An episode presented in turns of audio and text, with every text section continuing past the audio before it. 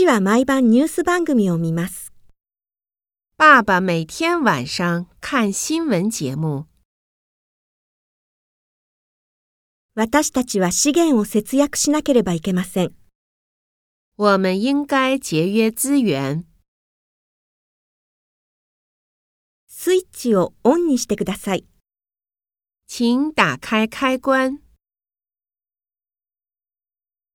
欧米もお年玉をやりますか？欧美也给压岁钱吗？張先生のお母さんは東京で暮らしています。张老师的妈妈在东京住。新聞はリビングのソファーの上にあります。